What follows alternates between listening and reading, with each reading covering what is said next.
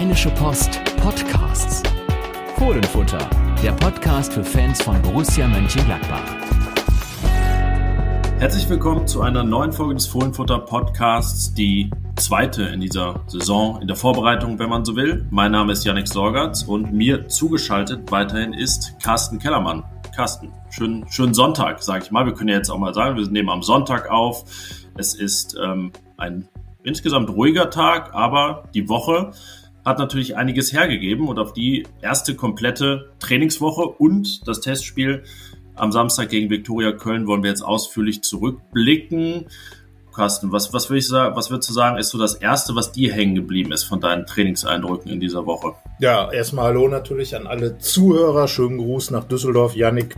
Wir sind ja hochtechnisch und treffen uns deswegen immer noch im, im digitalen Raum. Und äh, ja, Tatsächlich waren wir allerdings nicht nur digital, sondern auch äh, im Real Life beim Training. Und äh, man klar, man hat die ersten Eindrücke von Adi Hütter gesammelt. Und äh, ich habe es auch mal zusammengefasst. Und für mich ist so die die Hauptbotschaft, dass alles ein bisschen geflissentlicher abgeht als vor zwei Jahren, als Marco Rose kam, als als er wirklich äh, die die Gladbacher Fußballwelt total aufgeregt und aufgeschreckt fast schon sah. Und äh, alle alle waren irgendwie total äh, ging davon aus, dass jetzt Wunderdinge passieren könnten. Es war wirklich schon fast messiashaft, wie Marco Rose hier eingezogen ist. Und wenn man das jetzt vergleicht, Adi Hütter ist da, Adi Hütter macht seine Arbeit, steht mit seiner Stoppuhr auf dem, auf dem Spielfeld und gibt viele Anweisungen, spricht viel mit seinen Spielern. Das ist, glaube ich, eine der, der auffälligsten Dinge. Du hast ja auch schon ähm, drüber geschrieben, dass eben Kommunikation ein ganz wichtiger Faktor ist.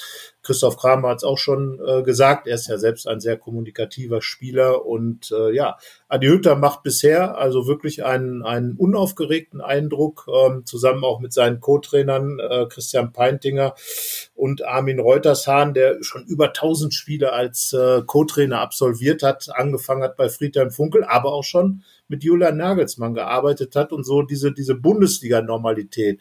Das ist, äh, das ist das, was eben ein, ein Mann wie Reuters Hahn dann mitnimmt, ist ja auch sogar gebürtiger Duisburger, also quasi eine Heimkehr für ihn. Ja, insgesamt äh, macht es einen guten Eindruck, aber ich glaube, wenn man dann so mit den Fans am Spielfeldrand äh, spricht, die ja wieder zugelassen sind, neuerdings zu den Trainingseinheiten, man tastet sich so ein bisschen ran an Borussia und Adi Hütter. Das ist auch eine Frage, die ich mir gestellt habe, angelehnt an deinen Vergleich mit Marc Rose 2019. Wie wäre es, wenn jetzt äh, keine Corona-Beschränkungen mehr wären, wenn wirklich, weiß ich nicht, jedes Training 2000 Leute dahin strömen könnten? Es sind ja Ferien, da haben äh, gerade viele Eltern mit, mit Kindern Zeit. Wie wäre es dann? Und ich habe das Gefühl, es wäre ähnlich. Also es ist jetzt Corona und die Beschränkungen sind nicht der Grund, warum die Stimmung ist, wie sie ist. Sie ist insgesamt auch positiv, das muss man, muss man sagen. Da ist jetzt nichts von, ähm, ja, weiß ich nicht, großem Verdruss oder so, aber es ähm, setzt sich das fort, was wir schon letzte Woche gesagt haben. Es ist, ähm, man schaut sich das Ganze mal an, wie sich, wie sich das so entwickelt. Also es äh, gibt nicht so diesen, diesen Vorschub, wo man ja auch nochmal betonen muss, dass Marco Rose diese, wie du gesagt hast, messiashafte Stimmung ja nicht alleine verursacht hat vor zwei Jahren.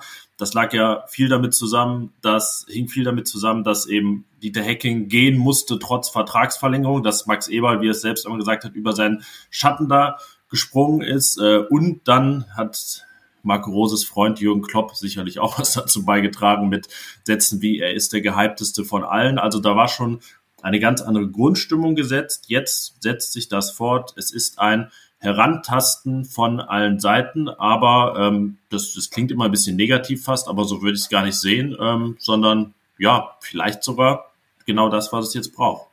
Ja, also auf jeden Fall. Äh, ich glaube, das, das ist genau das, was auch zur aktuellen Borussen-Situation passt. Denn äh, man sieht, äh, wir werden gleich ja noch später über, über die äh, Situation äh, aus Gladbacher Sicht auf dem Transfermarkt sprechen. Aber es ist vieles im Umbruch. Gerade sind jetzt auch viele junge Spieler da, die selbst also wirklich Experten äh, nicht so richtig kennen. Und äh, ja, Adi Hütter ähm, muss Dinge eben erstmal in die Mannschaft reinbringen. Man geht ja auch nicht mit, mit dem Europapokal im Rücken in die Saison, sondern als Achter, äh, als ein Club, der alles verpasst hat, was, was er sich vorgenommen hat. Also da, da sind natürlich die Ansprüche schon anders als vor zwei Jahren bei Marco Rose. Also ich will das auch nochmal betonen. Der Marco Rose hat eigentlich mit am wenigsten dazu beigetragen, dass hier wirklich so eine Hosianna-Stimmung war, sondern das wurde doch viel von außen an ihn herangetragen, an seine Person herangetragen und er wird mit Sicherheit das ein oder andere Mal Jürgen Klopp auch schon da wirklich Dankeschön gesagt haben für diese Vorschusslorbeeren,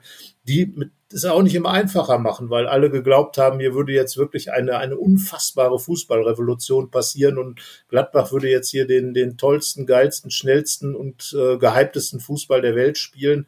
Ging natürlich alles nicht. Mein Gladbach ist Gladbach und die Mannschaft war, wie sie war und äh, sie hatte die Vorgaben von Dieter Hecking war über Jahre eine Ballbesitzmannschaft und da mal eben mit dem Fingerschnippen hinzugehen, ähm, ja, da brauchst halt doch ein bisschen mehr als, als ein paar Trainingseinheiten.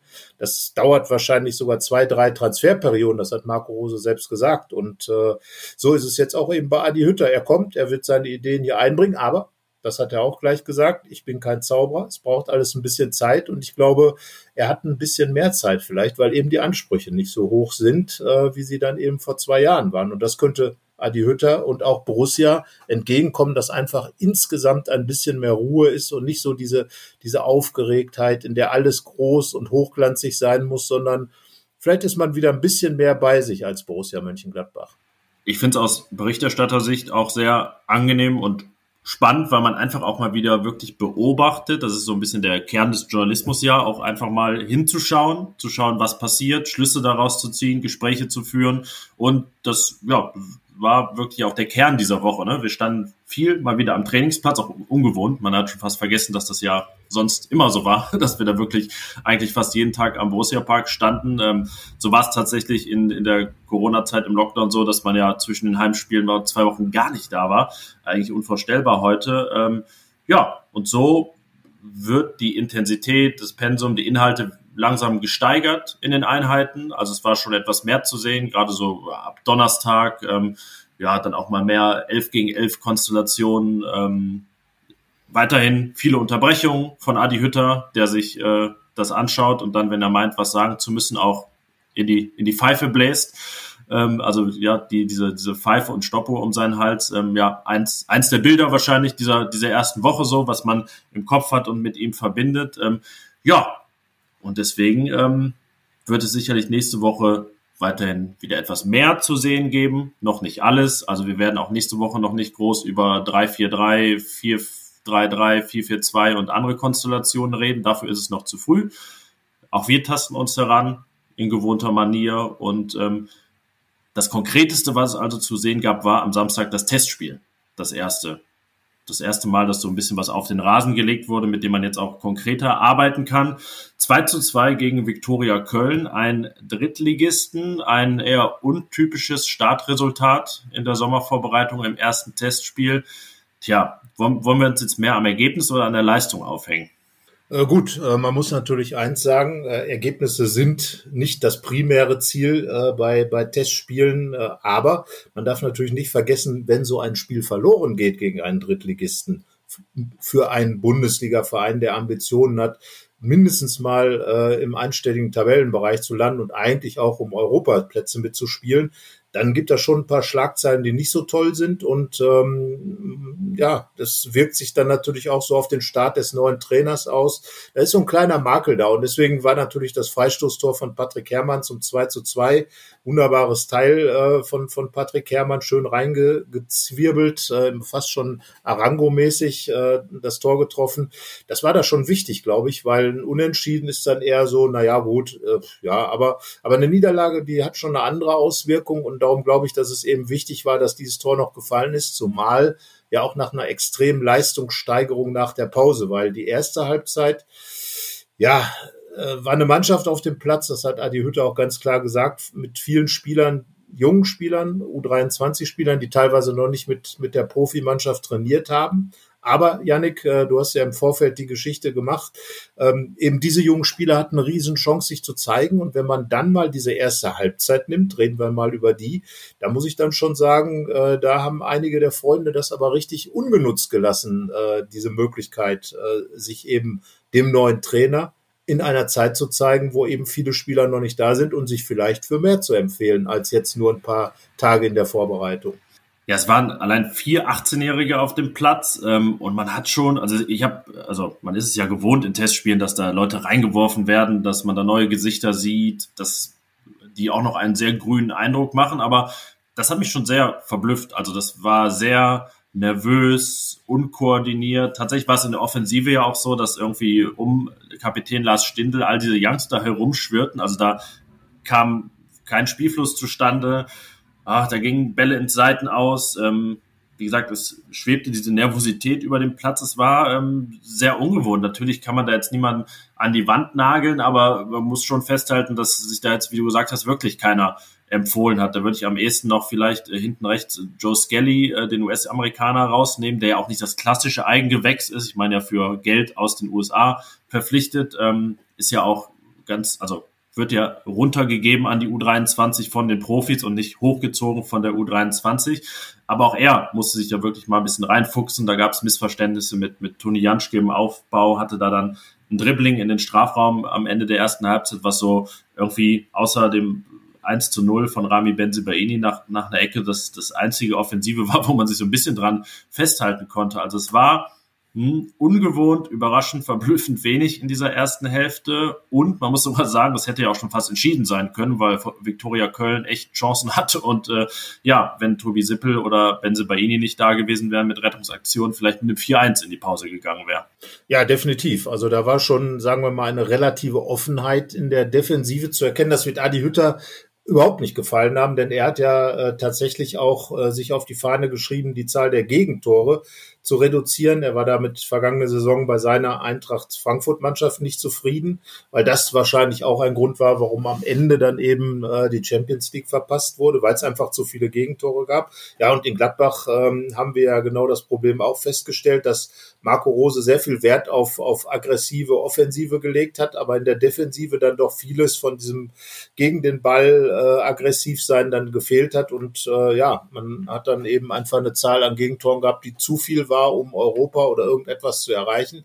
Naja, und dann äh, sieht man das natürlich als neuer Trainer nicht so gerne, wenn da ständig äh, Gegner, Spieler auf das eigene Tor recht ungehindert zulaufen dürfen. Und einmal, wie gesagt, also eine, eine ganz, ganz großartige Grätsche von Rami Benzebaini, der, der dann einmal mehr gezeigt hat mit seinem Kopfballtor aber auch mit dieser Grätsche, ähm, wie wichtig er für diese Borussenmannschaft ist. Also ich würde ihn schon so in die Kategorie wie Markus Thuram, wie, wie Lars Stindl, Jan Sommer, Chris Kramer und, und äh, einige andere einordnen, die relativ unverzichtbar für diese Gladbacher Mannschaft sind. Und äh, das hat er dann eben gezeigt, musste dann ja raus wegen, wegen einer leichten Verletzung. Aber ich glaube, so war zumindest gestern ähm, aus medizinischer Abteilung zu hören, dass es jetzt nicht ganz so dramatisch sein dürfte bei ihm, sondern tatsächlich auch so ein bisschen eine Vorsichtsmaßnahme, dass er rausgegangen ist, äh, hatte sich ein bisschen wehgetan am Sprunggelenk, aber ja, das waren dann auch schon die positiven Sachen. Und ich muss sagen, da war ich von den meisten äh, Youngstern dann schon etwas enttäuscht. Es, da muss keiner das ganze Spiel rocken, da muss auch keiner jetzt äh, total herausragen. Aber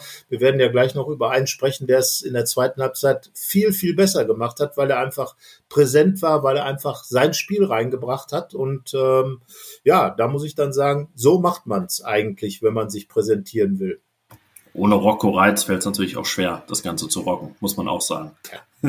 Äh, das nur, das, das nur am, am Rande. Ich, äh, eins muss man, muss man Gladbach zugute halten. Sie äh, starten direkt gegen einen Drittligisten, der äh, ja wirklich ein paar Spieler dabei hatte, die man auch kannte. Marcel Risse, Derby-Held des ersten FC Köln 2016 mit seinem Tor des Jahres, hat das 2-1 äh, vorbereitet, mittlerweile in der Drittklassigkeit unterwegs. Also man groovt sich nicht erstmal mit einem 20 zu 0 gegen den Bezirksligisten ein, sondern fängt direkt richtig an. Da kann auch mal so ein Resultat bei rumkommen. Deswegen das Resultat ja, wie gesagt, auch nicht essentiell, aber die Leistung, die wurde dann, wie du gesagt hast, in der zweiten Hälfte besser mit einer komplett erneuerten Mannschaft, die ja schon etwas erfahrener, prominenter war als die erste, muss man sagen. Ähm, aber die Youngster, die da auf dem Platz waren, haben sich auch einfach besser präsentiert.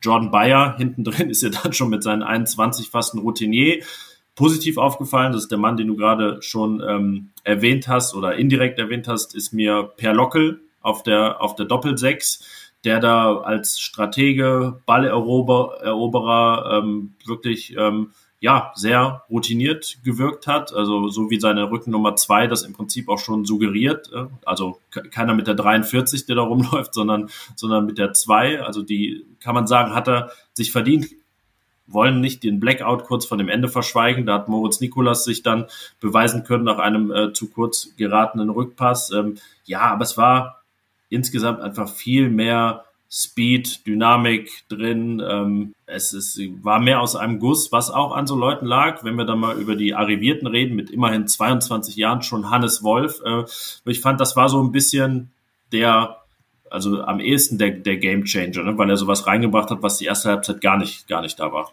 Ja, und das war vor allem Aggressivität. Das ist eben auch das, was, was eigentlich sein Spiel auch auszeichnet. Er ist ja, hat auf der äh, 10 gespielt, also hinter den Spitzen, einfach besetzt in dem Fall. Ähm, die Aufstellung war natürlich auch der personellen Situation geschuldet. Äh, es war ja so eine Art 4-1-4-1.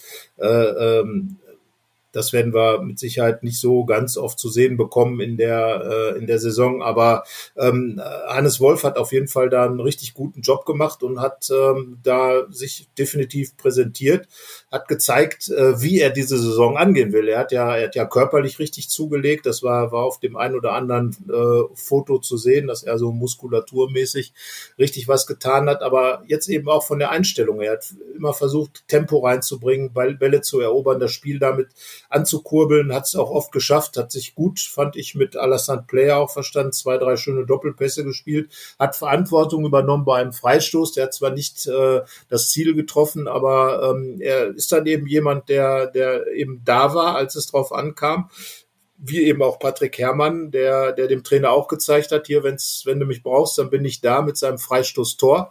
Wolf stand äh, da, da hat dann eben Patrick Herrmann geschossen in der Situation. Und ja, das waren so die Spieler, ähm, die in der zweiten Halbzeit einfach dafür gesorgt haben, dass Borussia insgesamt einfach ein anderes Gesicht auf den Platz gebracht hat. Und ähm, eines, glaube ich, wo Adi Hütter dann wirklich auch sagen wird, also das ist schon das, äh, wie ich es mir dann schon eher vorstelle. Und äh, ich bin mir auch sicher, dass Per Lockel ähm, bei ihm Pluspunkte gesammelt hat, denn äh, der Junge, der hat es wirklich gut gemacht.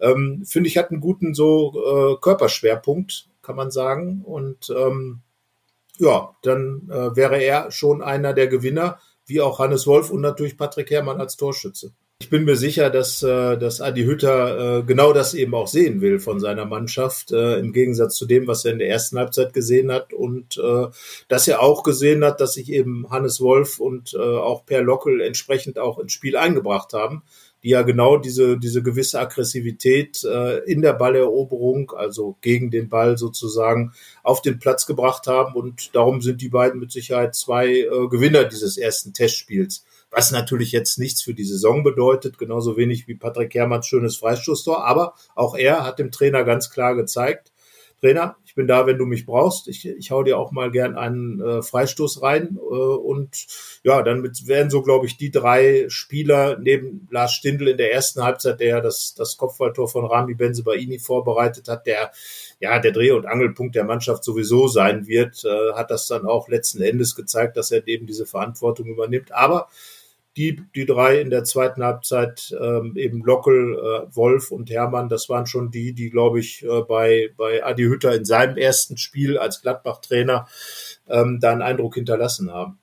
Ja, wenn wir dann mal über die, die ganz Jungen reden, ähm, ich habe gesagt, äh, wollen Sie jetzt nicht an die, an die Wand nageln, aber man muss ja realistisch sein. Also äh, ich habe das diese Woche auch geschrieben. Natürlich wünschen sich alle Fans, da kommen plötzlich elf Leute aus dem Fohlenstall hoch, inklusive Torwart, und äh, man, man muss gar keine Spieler mehr kaufen, weil das jetzt alles aus der eigenen Jugend gestemmt wird und dann geht's nach Europa. Also es ist natürlich völlig utopisch und äh, selbst beim Verein wie Borussia, der da ähm, besonderen Wert drauf legt. Ähm, aber trotzdem muss man schon sagen, ja, da sind jetzt wahrscheinlich nicht äh, so viele bei, die wir im Kader des Pokalspiels sehen werden. Selbst wenn da dann ähm, noch irgendwie ein paar EM-Urlauber eine, eine Woche länger vielleicht zurückgehalten werden und dann erst gegen Bayern in der Bundesliga im, im Kader stehen. Gerade wir haben ihn vorhin schon mal angesprochen, ein, ein Conor Noss, ähm, der ist einfach, der ist ja schon 20, ne, das ist zwei Jahre älter als all die, all die 18-Jährigen, die da rumlaufen. Das ist seine dritte Vorbereitung. Also der hatte diesen Status, den jetzt ein Luis Grabak hat, äh, vor zwei Jahren schon unter Marco Rose. Und da denke ich manchmal schon immer, hm, das, das könnte etwas mehr sein zu, zu diesem Zeitpunkt. Ähm, ich meine, er hat natürlich auch absolut harte Konkurrenz vor sich mit, mit einem Stindel, Wolf und so weiter auf der Position. Ähm, ja, und deswegen ist dann letzten Endes äh, schon ein, ein Perlockel der äh, aussichtsreichste aktuell, was einfach auch an äh, den ganzen EM-Urlaubern liegt, an der Corona-Infektion, die Rocco Reitz hatte und an ähm, der Verletzung von Manu Kone. Ja, also es gab ja, gab ja auch noch zwei Jungs, ähm, Mika Schröss und Famana Kisera, die, die gar nicht zum Einsatz gekommen sind. Die werden mit Sicherheit dann in den nächsten Testspielen ähm, jetzt am Samstag zum Beispiel in Paderborn äh, zum Auftakt des Trainingslagers ihre Chance bekommen. Ja, aber insgesamt, wie gesagt, ähm, erwartet man da, glaube ich, schon etwas mehr von den Nachwuchsspielern. Gerade auch wie ein Conor Noss, der ja nun auch äh, Status äh, U21-Nationalspieler Irlands hat. Das heißt also auf demselben Level eigentlich ist oder wie es, wie es Hannes Wolf war der, der dann aber einfach äh, nicht nur zwei Jahre älter ist, sondern als Spieler einfach auch schon viel weiter ist. Und da frage ich mich halt, äh, wenn nicht jetzt, wann dann will man wirklich zeigen, dass man die Ambition hat, für Borussia Mönchengladbach in der Bundesliga zu spielen. Ähm, ja, da würde ich mal sagen, in ähm, großen Teilen haben die Nachwuchsspieler einfach die Chance dann vertan, in diesem Spiel sich aufzustellen ähm, und zu sagen, ja, Adi Hütter, also wir würden schon ganz gerne die sein, die dann auch diese Vorbereitung im Kader sozusagen in Anführungsstrichen überleben. Ja, und auch ein Famana Kisera ist ja jetzt auch nicht erst seit drei Wochen hochgelobt, hatte auch schon schwere Verletzungen, das finde ich natürlich auch mal so ein Ding. Äh, Konanos hatte auch schon eine schwere. Jordi Bongard, äh, der eigentlich als Innenverteidiger die Vorbereitung bestreiten sollte, ist äh, erneut am, ist am Knie operiert worden, fällt aus. Ähm, Kollege Florian Mayer, der damals so ein Bundesliga-Debüt gefeiert hat unter Dieter Hecking, hatte zwei Kreuzbandrisse. Das ist natürlich auch immer ja sehr kompliziert, wenn genau in dieser Phase der Entwicklung dann die schweren Verletzungen dazukommen. Das, das wirft die Jungs extrem zurück, wenn sie ungefähr, weiß nicht, die Hälfte ihrer aussichtsreichen Talentzeit dann äh, ja in, in der Reha verbringen. Ja, und dann gibt's so äh, Leute wie, wie Steffen Meuer, den wir zum ersten Mal gesehen haben, ein Torjäger von Fortuna Düsseldorf 2, der schon 21 ist. Ähm, das ist dann einer, glaube ich, ähm, der genau weiß, dass es sehr, sehr schwierig wird, äh, bei Gladbach da irgendwie wie durchzukommen. Das ist wie, wie damals ein, ein Sven Michel, an den kann ich mich erinnern, der als Torjäger für die U23 geholt wurde, aber dann über Umwege doch Bundesligaspieler geworden ist. Also wir reden natürlich einerseits davon, wer könnte es bei Borussia schaffen, andererseits, wer es einfach woanders schaffen kann. Äh, auch noch ein Beispiel Marcel Benger, auch ein Bundesligaspiel für Borussia vor dreieinhalb Jahren inzwischen. Da kam dann auch nichts mehr. Der ist jetzt zu Holstein Kiel gewechselt, um ein Haar in die Bundesliga aufgestiegen und äh, ja, kann sich da jetzt in der zweiten Liga beweisen. Also ähm, das ist inzwischen eher der, der Regelweg der Gladbacher Top-Talente ähm, und da muss man einfach auch ganz realistisch sein. Ja, genau. Also der, der Weg in den Kader ist halt deutlich schwieriger geworden, seit die Ansprüche gestiegen sind.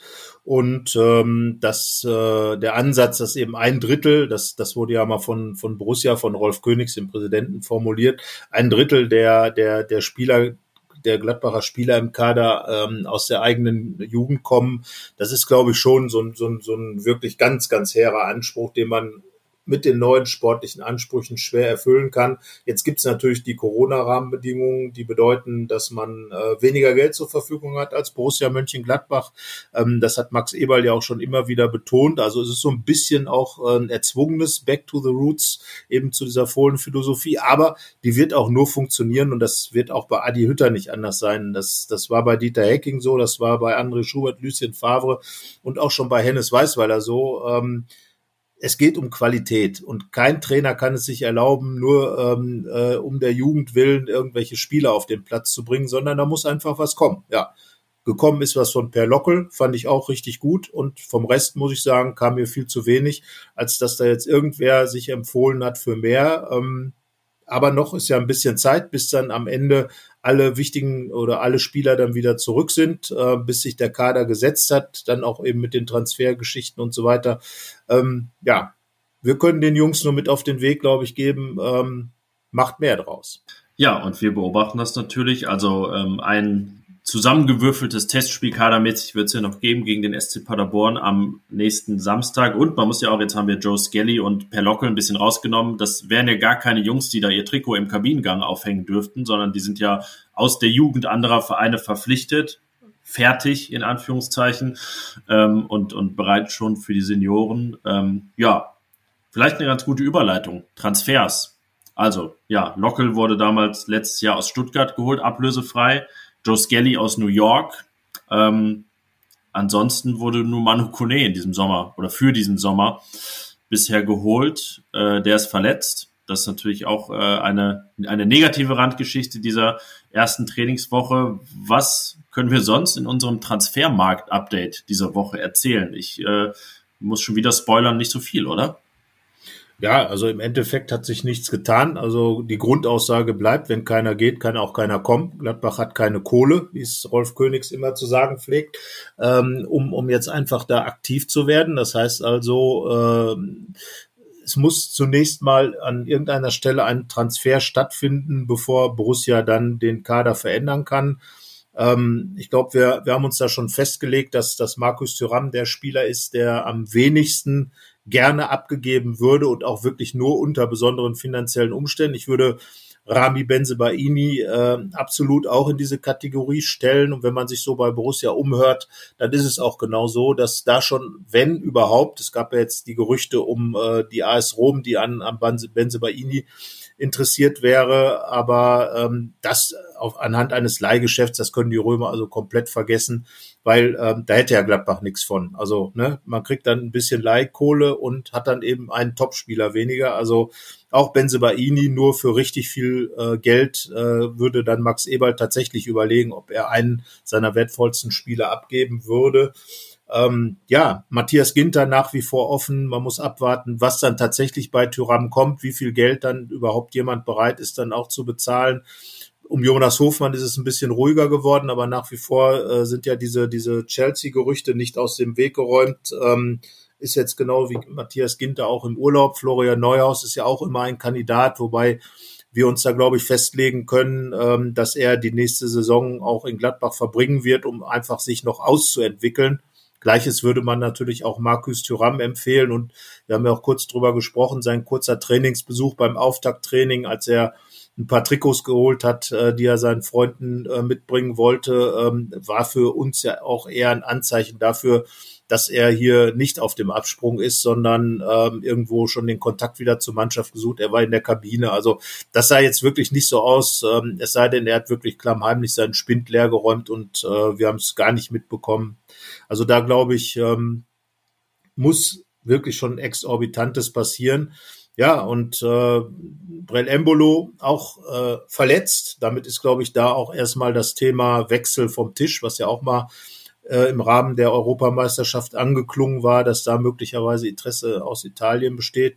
Brell Embolo wird jetzt auch erstmal richtig ausfallen mit seiner äh, Verletzung, die er sich im EM-Spiel ähm, gegen Spanien zugezogen hat.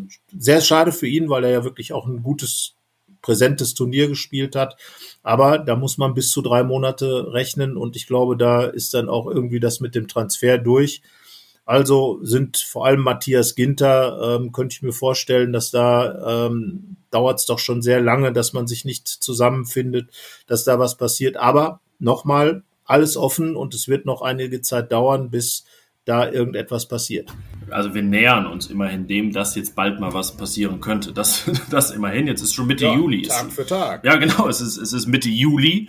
Ähm, es sind nur noch äh, fünf Wochen bis zum nee, vier sogar noch, fünf bis zum Bundesliga-Start, vier bis zum Pokalspiel, also ja, gar nicht mehr so lang und äh, ja, wir können nur so ein paar Sachen, du hast ja gesagt, irgendwie so, so nach Wahrscheinlichkeiten ranken oder vielleicht mal so sagen, ja, da sind wir uns sehr sicher, dass wir irgendwas ausschließen können, wie bei Florian Neuhaus, wo wir uns ja doch äh, ne, sehr einig sind, dass der auch erkannt hat, dass er noch mal ein Jahr in Gladbach bleiben könnte. Aber was auch da wissen wir ja nicht, wenn jetzt irgendwie plötzlich, ich weiß nicht, wie viel Millionen auf den Markt geschleudert werden und da irgendwer das berühmte unmoralische Angebot macht. Ähm, ja, kann wie immer nichts ausgeschlossen werden.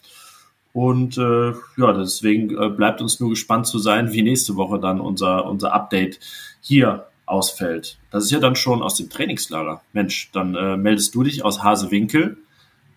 Ich sitze wahrscheinlich weiter hier in, in, Düsseldorf, weil du mit der, der Kollegin Hanna Gobrecht da unterwegs bist. Ähm, ja, und dann äh, sind wir schon wieder eine ganze Ecke schlauer. Nicht was Transfers angeht, aber was Trainingsfortschritt, Kaderzusammenstellung und ähm, ja, einfach die Eingewöhnungszeit, das Kennenlernen von Adi Hütter angeht.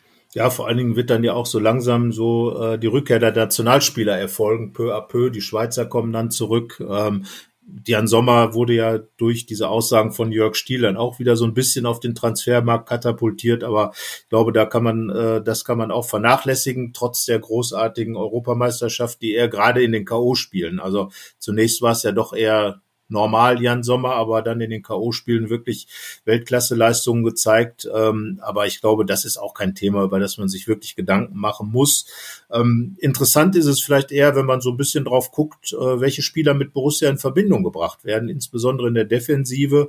Wir haben über Matthias Ginter geredet, äh, Offenheit irgendwie, ja, dieses, dieses Abwartende äh, auf beiden Seiten, dieses, dieses sich nicht wirklich mal zusammen offenbar irgendwie ist es eine komische Geschichte und wenn Sachen komisch sind, muss man ja zunächst oder darf man ja zumindest spekulieren, dass man vielleicht auch ähm, in Kauf nimmt, dass es vielleicht in verschiedene Richtungen geht. Äh, zumindest das würde ich mal so behaupten, auch wenn wir uns ja auch sicherlich ähm, einig darüber sind, dass äh, ein Verbleib von Matthias Ginter für Gladbach jetzt auch nicht wirklich schlecht wäre. Eingespielte Abwehrformation, aber wenn man schaut, wer im Gespräch ist als Verteidiger, äh, mit Gladbach in Verbindung gebracht wird, Martin Hinteregger, Malang Saar oder auch Marvin Friedrich aus Berlin, wir haben das schon gesagt, könnte man auch auf die Idee kommen, dass vielleicht Max Eberl und Adi Hütter auch neue Akzente in der Abwehr setzen wollen.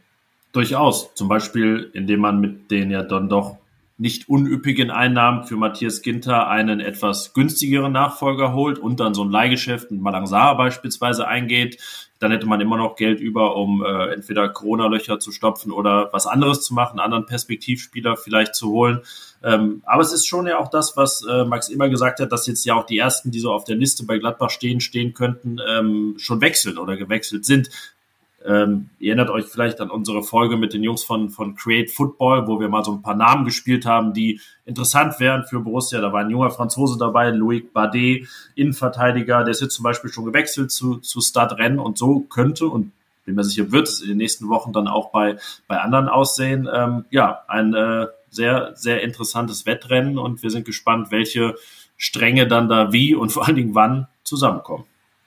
Ja, also das, das ist genau die Sache. Es geht um das Wann. Ich glaube, dass äh, Hütter und Eberl schon für jeden Fall wirklich einen klaren Plan haben, wie dann der weitere Verlauf sein kann. Aber was du gerade gesagt hast, ist eben ein, schon ein Problem, dass eben die Zeit den Gladbacher nicht unbedingt in die Karten spielt. Denn ähm, natürlich sind auch andere Vereine auf Zack und äh, haben Zakaria, wo ich gerade Zack sage. Zakaria gehört natürlich definitiv auch noch zu den Wechselkandidaten, ist wahrscheinlich sogar einer der wahrscheinlichsten äh, äh Wechselkandidaten. Ähm, da haben wir aber gesagt, dass eben mit Manu Kone ja schon jemand da ist. Der ist jetzt verletzt da hat Per Lockel möglicherweise das Gespür äh, zu wissen, dass vielleicht ein kleines Fensterchen für ihn aufgeht, deswegen, bis Manükene eben zurück ist. Aber ähm, was, äh, was eben Zakaria angeht, auch da tut sich eben nicht viel. Man weiß, dass er vielleicht gerne würde, aber möglicherweise die Euro ihm jetzt auch nicht in die Karten gespielt hat und so weiter und so fort. Also spannende Geschichte und äh, klar ist, nochmal, um das ganz klar zu sagen, Solange keiner geht, wird Borussia Mönchengladbach auch nichts investieren können. Das ist die Corona-Folge, das ist die Folge der verpassten Europapokal-Geschichte äh, und das ist die Folge eines neuen Fernsehvertrages, der auch deutlich weniger abwirft als der alte. Also an diesen drei Punkten ähm, sind die Gladbacher irgendwo ein bisschen eingefangen und ähm, müssen halt jetzt kreativ sein und Kreativität bedeutet in dem Fall verkaufen, dann kaufen. Also ganz alte Gladbacher Hacke, das hat schon äh, Helmut Grashoff immer gesagt und Max Eberl hält sich dran. Also irgendwie alles neu und alles doch wie immer. Für uns sicherlich äh, könnte es unspannender sein, das sage ich auch jetzt jedes Mal am Ende, dass für uns besonders spannend ist, aber ist es wirklich. Also es ist äh, eine, eine Konstellation, die jetzt auch nicht so nach dem äh, Reporter-Schema F verläuft. Ich meine, du kennst es ja jetzt schon noch einige Jahre länger als ich. Ähm, ja, auch für uns sehr interessant, was da passieren wird, schon in der nächsten Woche vielleicht. Wir werden euch dann auf jeden Fall wie gewohnt updaten in unserer nächsten Folge. Und ähm, ja, hast du noch was auf dem Herzen? Ein sportverbundenes Vergnügen, darf man jetzt ja tatsächlich wieder sagen.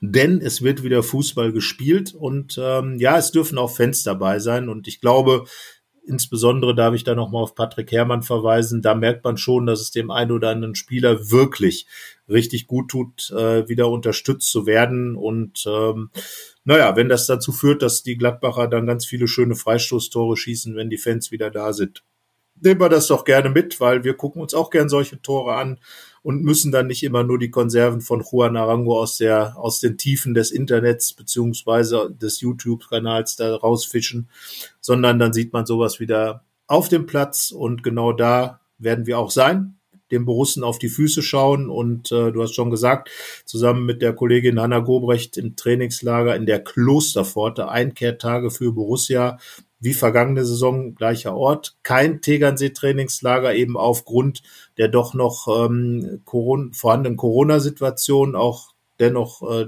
trotz der Lockerungen werden auch äh, da in der Klosterpforte Fans weitgehend nicht dabei sein können. Und äh, da wird Adi Hütter dann schon einen wichtigen Schritt machen. Und nach der Klosterpforte sind dann glaube ich auch die meisten Spieler wieder da und äh, die letzte Phase beginnt dann so richtig. Und äh, das, was jetzt in Hasewinkel passiert, wir werden es genau beobachten. Bis dahin, tschö. Bis dann, ciao. Mehr bei uns im Netz www.rp-online.de